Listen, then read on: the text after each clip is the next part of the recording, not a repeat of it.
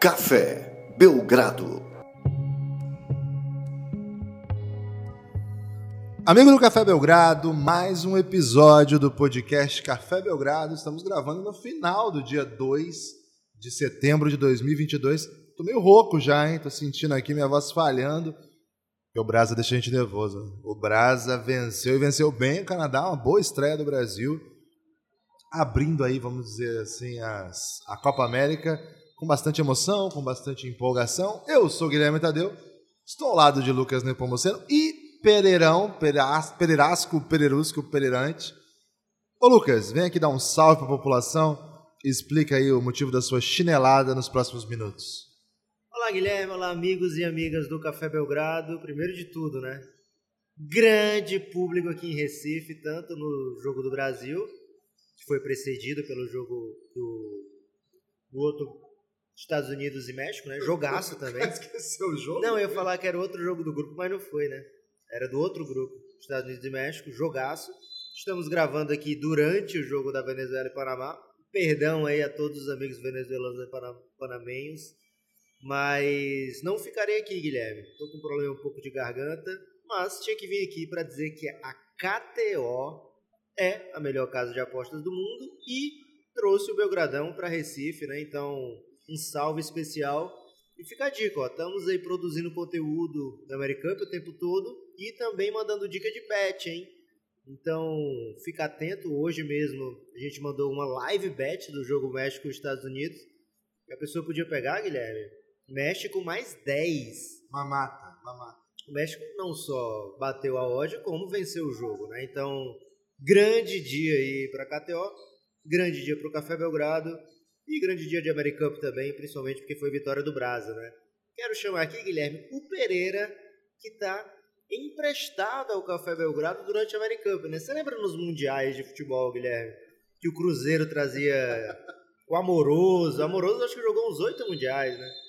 É, é, isso que a gente está fazendo aqui na Americup, né? Trazendo o Pereira emprestado aí do basquete na Europa, emprestado do Baião de Dois Podcast para dizer o que só ele viu. Pereira, o que só você viu em.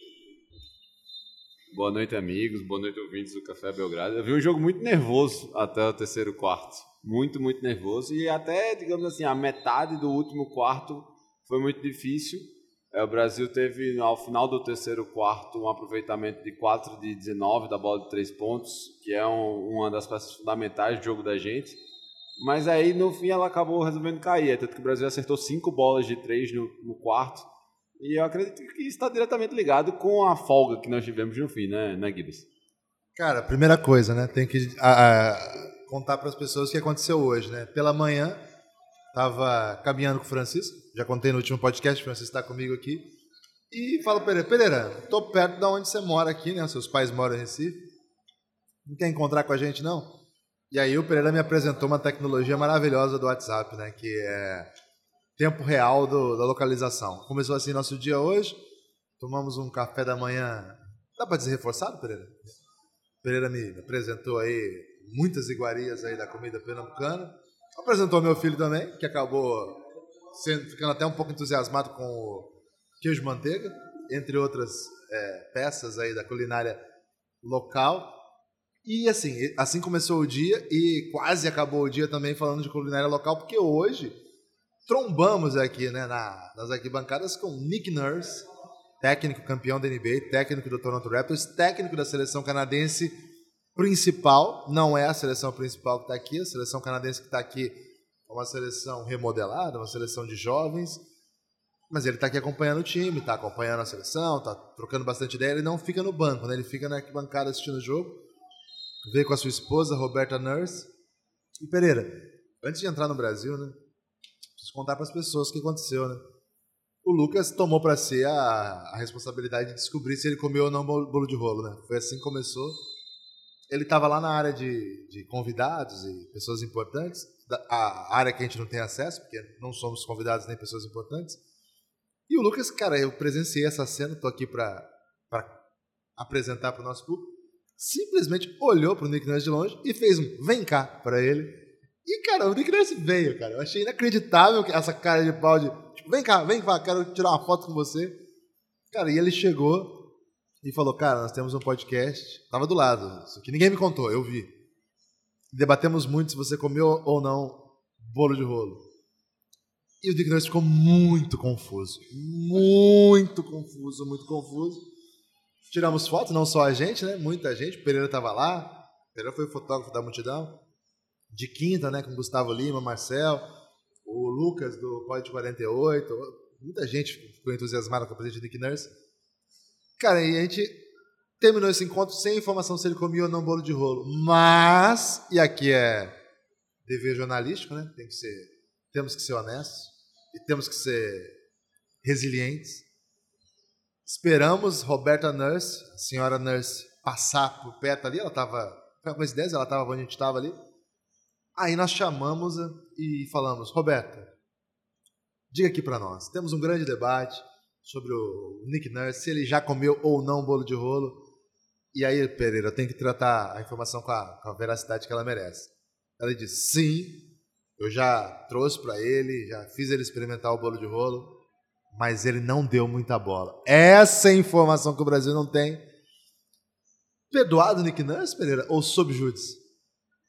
Olha, eu acho que só para ele dar as caras aqui na competição e etc., já, já foi de muito bom grado. É, bem, pode questionar o gosto, o paladar dele, porque tipo, o bolo de rolo é muito valorizado. É um, é um tremendo de, um, de uma sobremesa, né, típica daqui de, de, de Pernambuco. Então, considero um pouco uma desfeita, mas estou pronto também para passar um pano. Devo dizer que eu cheguei aqui em Pernambuco, eu estava com o shape do Toguro e comi tanto bolo de rolo Pereira que hoje eu me encontro nessa situação deplorável. Então dá para entender também quem não é entusiasta, porque de fato é uma bomba, né? Enfim, acho que essa informação era pedir a passagem, precisava trazer. Peço desculpas aí, porque muita gente pode ficar desiludida, né? Porque assim, a informação que a gente soltou no Twitter, ele tomou o Brasil, é que ele já provou bolo de rolo, mas faltava essa, esse complemento. Pereira, jogos interessantes hoje. Tivemos vitória bem legal da seleção colombiana de virada contra o Uruguai. O Uruguai dominou o jogo todo, assim, parelho, né? Mas dominando. Colômbia virou no final. Tivemos uma vitória empolgante do México contra os Estados Unidos. Antes de entrar no Brasil, queria que você falasse um pouco aí da sua impressão dessa vitória do México. Você estava bem presente, foi muito atuante. Ah, o Pereira deu um show aqui. As nossas lives no, no Instagram estão lá disponíveis. O Pereira está dando show. Todas as perguntas complexas aí é o Pereira quem faz. Conta aí, Pereira, suas impressões desse jogo, o que te chamou a atenção, o que, que você ouviu, você conversou aí com os protagonistas do jogo. Ah, o México ele teve um jogo bastante físico, é até interessante, porque a gente está falando de, dos Estados Unidos e mesmo também não sendo o time principal, é, longe disso inclusive, mas o México conseguiu explorar bastante, assim, encontrou é, essa dificuldade que os Estados Unidos teve em proteger a área pintada, explorou isso assim incessantemente e foi até a pergunta que eu, que eu fiz para o treinador, que eles jogaram exatamente ao contrário de como eles elaboraram o plano contra o Brasil em que eles tiveram um aproveitamento da linha dos três pontos muito, muito bom. E hoje eles basicamente assim abdicaram um tanto em alguns momentos de, do tiro de longa distância. Então foi uma partida muito boa. É, apesar do México ter aparentado estar cansado no fim, é, por, por, conta de uma rotação um pouco mais curta, mas conseguiram segurar bem.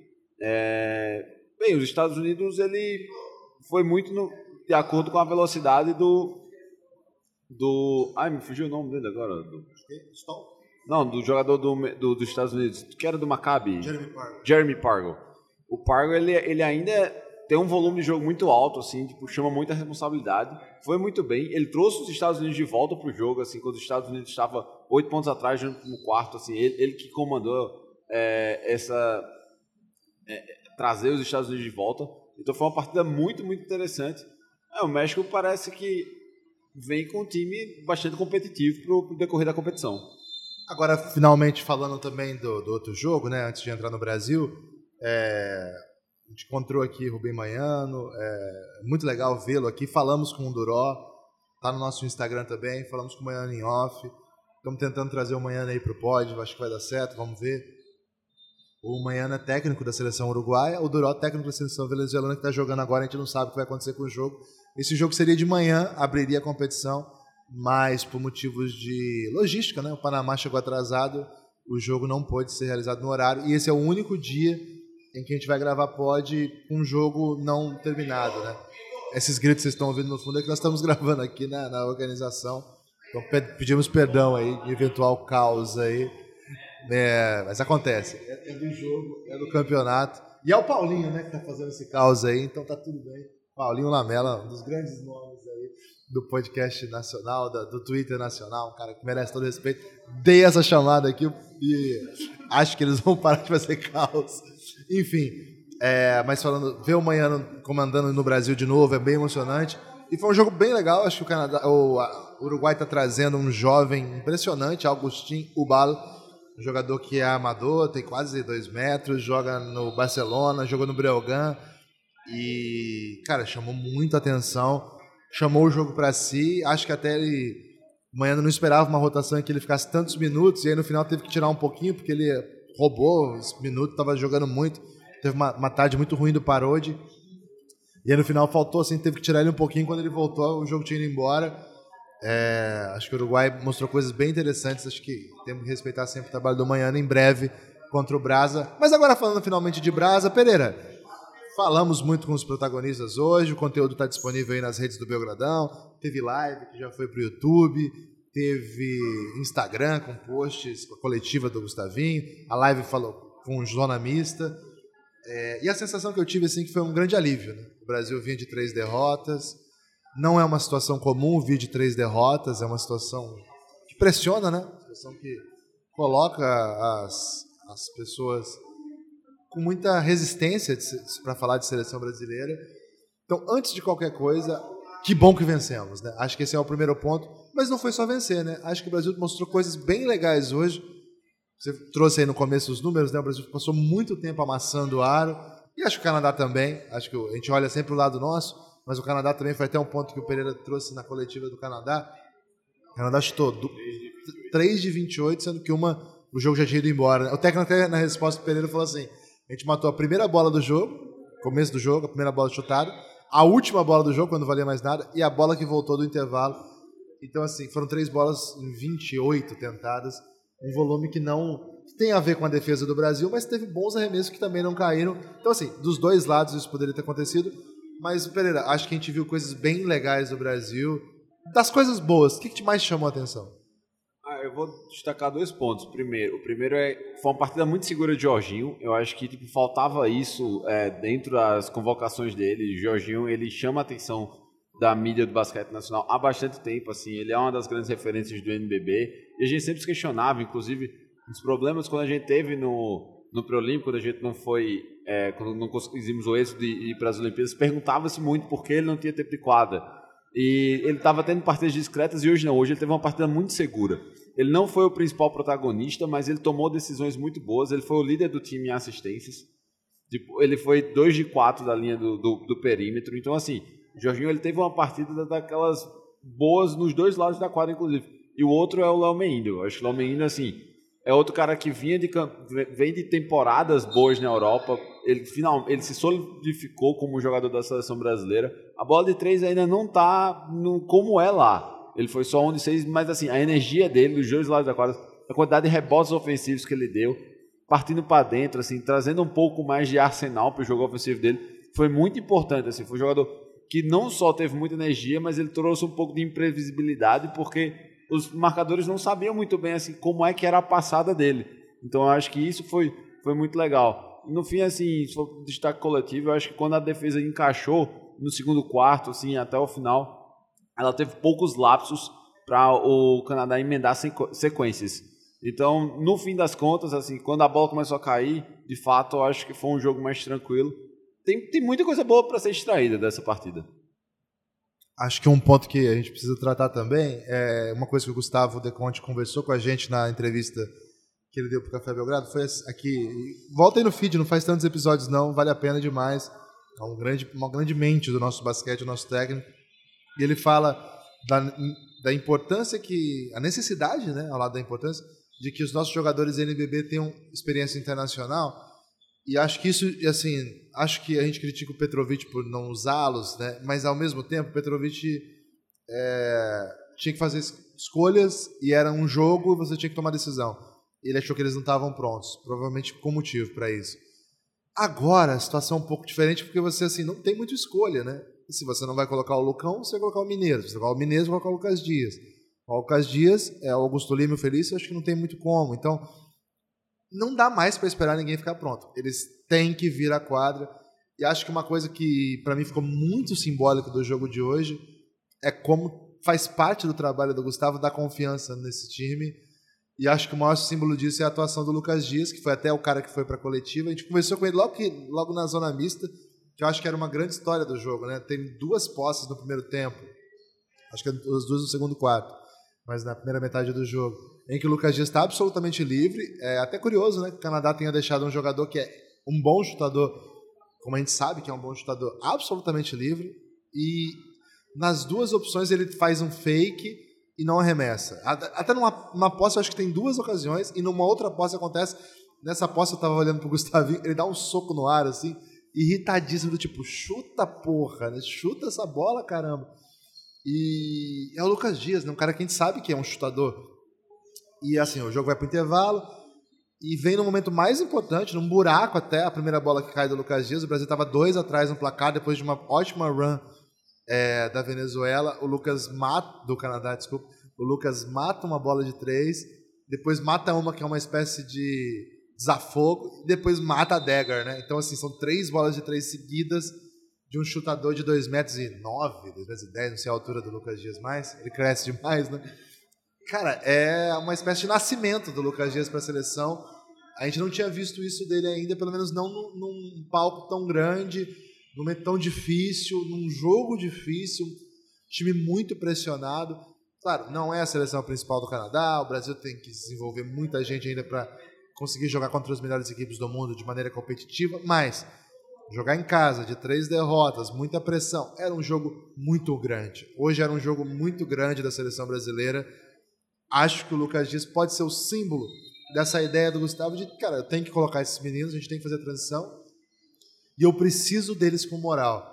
Então, assim, acho que é uma história do jogo. Agora, uma outra história, Lu, Lu Pereira, quase eu falo Lucas sempre, é uma espécie de contra, contra história desta positiva, porque quando a gente foca nesses, nesses, momentos positivos, a gente vai encontrar isso. Teve isso do Iago, teve bons momentos do Mineiro, acho que defensivamente ele continuou muito bem.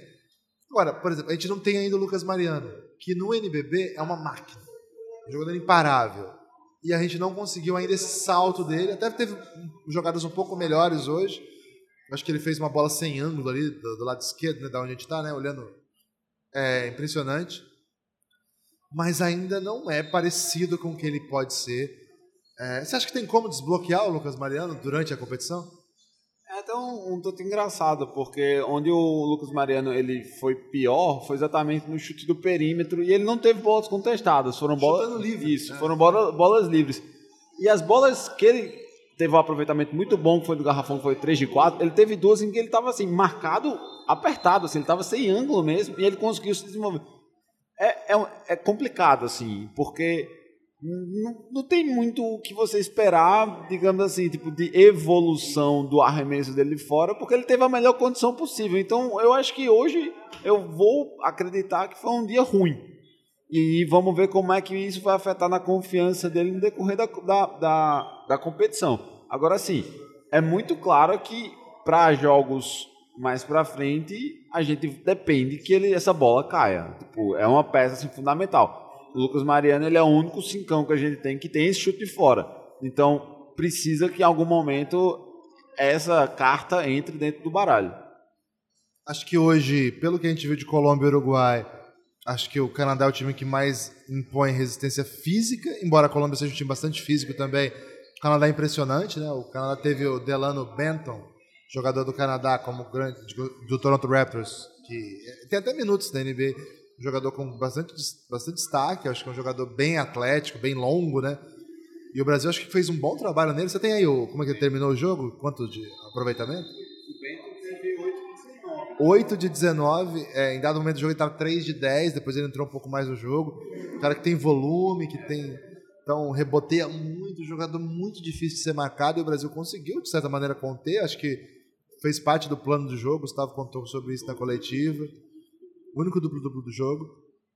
É, acho que tem essa dinâmica, né, de o Brasil vai correr ou não vai. Acho que o Gustavo também falou sobre isso na coletiva. Convido vocês a entrarem lá no nosso Instagram, que tem a entrevista coletiva na íntegra.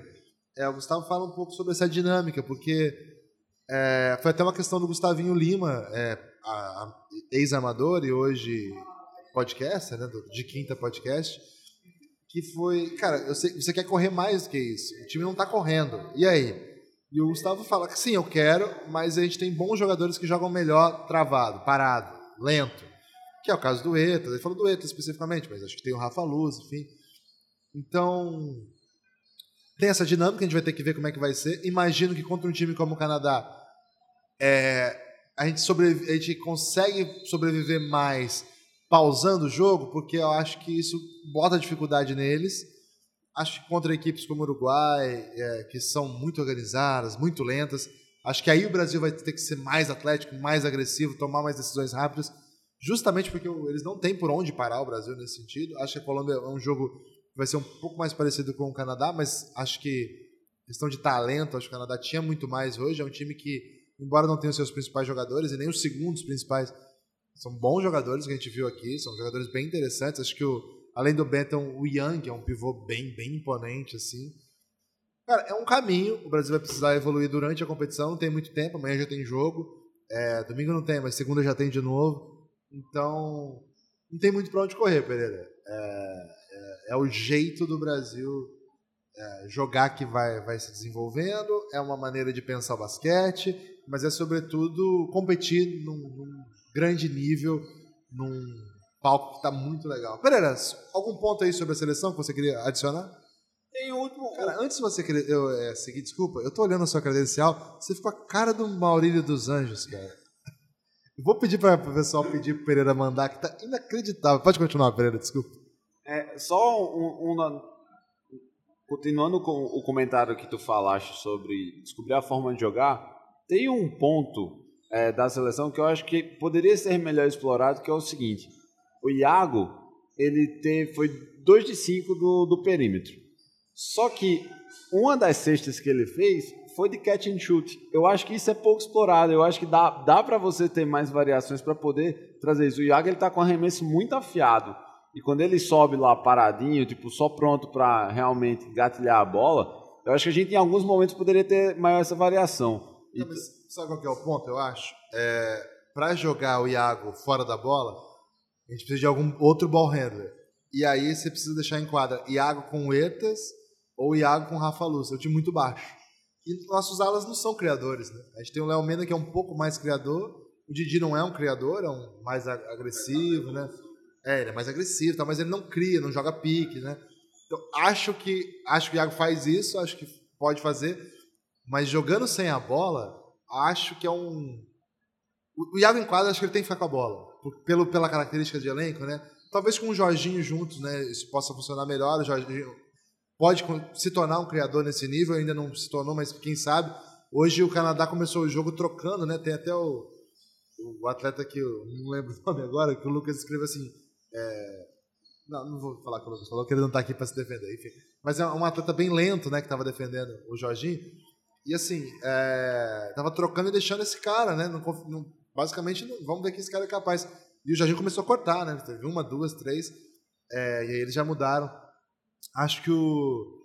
Talvez com, com o. Desculpa, o Jorginho. O Jorginho jogando com o Iago é um cara que dá para ficar em quadra, né? Por ser um, segundo, um ball handler secundário. E aí pode até criar um pouco mais de chute. Cara, é um. É, é, um, é um dos bons jogadores que nós temos, né? E ainda tem a volta do Benite possível, né? também é um baixinho, também não é super atlético, mas também consegue criar um pouco mais do que as opções que hoje temos. Vamos ver para onde que, a gente pode crescer ainda. Agora, antes de seguir para os destaques finais, quero convidar a você que gosta do Belgradão a apoiar o Café Belgrado. Precisamos do seu apoio, hein? cafébelgrado.com.br, vou repetir, cafébelgrado.com.br. Hoje nós estamos gravando aqui no Geraldão, ginásio do Recife, e eu tô sem a lista dos últimos apoiadores, eu prometo que vou corrigir essa falha no próximo, mas muito obrigado a todo mundo que cola com a gente. A partir de R$ reais você tem acesso a todo o conteúdo de áudio. A partir de 20 você vem para o nosso grupo no Gênesis enquanto o Pereira, né? Cara, lá no grupo tem, por exemplo, uma foto em que, segundo as pessoas, eu estou tentando derrubar o Nick Nurse. Não sei se é verdade isso não, mas tem isso lá mesmo. É, espalhe por aí que você ouve Café Belgrado e, se puder, apoie o Belgradão. Somos um produto, um produtores, somos produtores de mídia independente e precisamos do seu apoio para continuar crescendo, para continuar existindo. É, não é fácil viver de podcasts no Brasa. Estamos aqui com um grande podcast, o Pereirão. Pereirão, destaques finais aí dessa, desse primeiro dia de Belgrado de Ju. Cara, destaque final vai pro segundo dia, né? Vamos estar numa expectativa muito grande de ver a Argentina em quadra. Campazinho. Exatamente. Vamos ver aqui, tipo, conter o lado mais tiete dentro da sala de imprensa. Mas, cara, muito, muito basquete. O evento tá muito legal, assim, muito organizado. O ginásio tá muito bonito. Cara, tá tudo funcionando bem. A gente tá com acesso fácil na zona mista, na coletiva. Então, para produzir conteúdo, assim, tá, tá um espetáculo. Então, cara sei que o público alvo não é o de basquete FIBA, mas tá uma experiência bacana e, pelo menos desse lado aqui, eu acho que a gente tá tentando passar de uma forma muito positiva para vocês. Então, tá um conteúdo legal, espero que todo mundo esteja gostando aí. Ô Pereira, e quem quiser ouvir sua, essa bela voz sua aí, em outros canais que você está mais habitualmente, onde as pessoas vão te encontrar? É, eu tô no Baião de Dois, que é um podcast sobre futebol e cultura nordestina, né? Ou seja, a gente tá aqui. Inclusive os criadores, eles são, ele é do Recife, né? O Gil, ele é do Recife. É, e também todo o basquete Europa, aproveitando, né? Que tá rolando o Eurobasket, a gente fez um, um, resumo na semana passada sobre a competição. O pessoal do Tabela de Ferro também fez um material legal. O Romanelli fez algo legal também lá no, no NBA das Minas. Estava conosco aqui também hoje acompanhando a, a competição. Então, de manhã cedo, quem quiser ainda tá mais na vontade antes de começar o América Cup, pode pegar um joguinho ali do Eurobasket, porque hoje, pelo menos, assim, foi, tivemos jogos muito bons. Hoje a Alemanha ganhou, não foi? Foi ontem, a Alemanha deu, foi a zebra, né? Porque, tipo, deu 12 pontos na cabeça da França. E, tipo, França que tá, tá no, no tier lá dos candidatos ao título, a Alemanha, em mais uma cerimônia lindíssima, né, de, de aposentadoria do, do Dirk Nowitzki. É, e hoje a gente teve jogo muito bom entre Finlândia e Israel os, os NBA assim chamaram muita responsabilidade. A Advision jogou muita bola, o Markkanen jogando muita, muita bola também. E o, a Sérvia dominou a, a Holanda, que era o esperado, assim. Também uma partida muito boa. Ontem tivemos também Grécia, a Grécia contra a Croácia, foi partidaça assim também. Então, cara, tá tendo. Eu sei que a NBA tá de folga, mas assim, basquete e qualidade a gente tá tendo além, além mares, assim. Tu tá aqui no nosso continente, quanto lá depois do Atlântico. E é isso, então. Muito obrigado a todo mundo que ouve o Belgradão. É, sublinho aí o convite para acompanhar em nossas redes sociais. Instagram mesmo está o tempo todo subindo lives lá, porque tecnicamente é, um, é o jeito mais fácil que a gente encontrou aqui de levar conteúdo. É só abrir a livezinha, botar o celular na cara das pessoas. Às vezes o áudio não fica tão legal, estamos trabalhando aí para evoluir nesse aspecto. Fizemos aí o pós-jogo hoje lá na, na, coletiva no Instagram do Brasil e de outras equipes. Fizemos a zona mista. Hoje do Brasil, a zona mista está no YouTube, hein? É bem legal. Então dê essa moral pra gente. Siga o Belgradão em todas as redes se você puder aí. Espalhe por aí que você ouve o Café Belgrado. E amanhã tem mais. Valeu, forte abraço. Lembrando, hein? Fizer uma bet, a KTO, KTO.com. Ela, foi, a, foi ela que nos trouxe aqui para essa bela aventura de basquete comendo muito bolo de rolo. Forte abraço e até a próxima.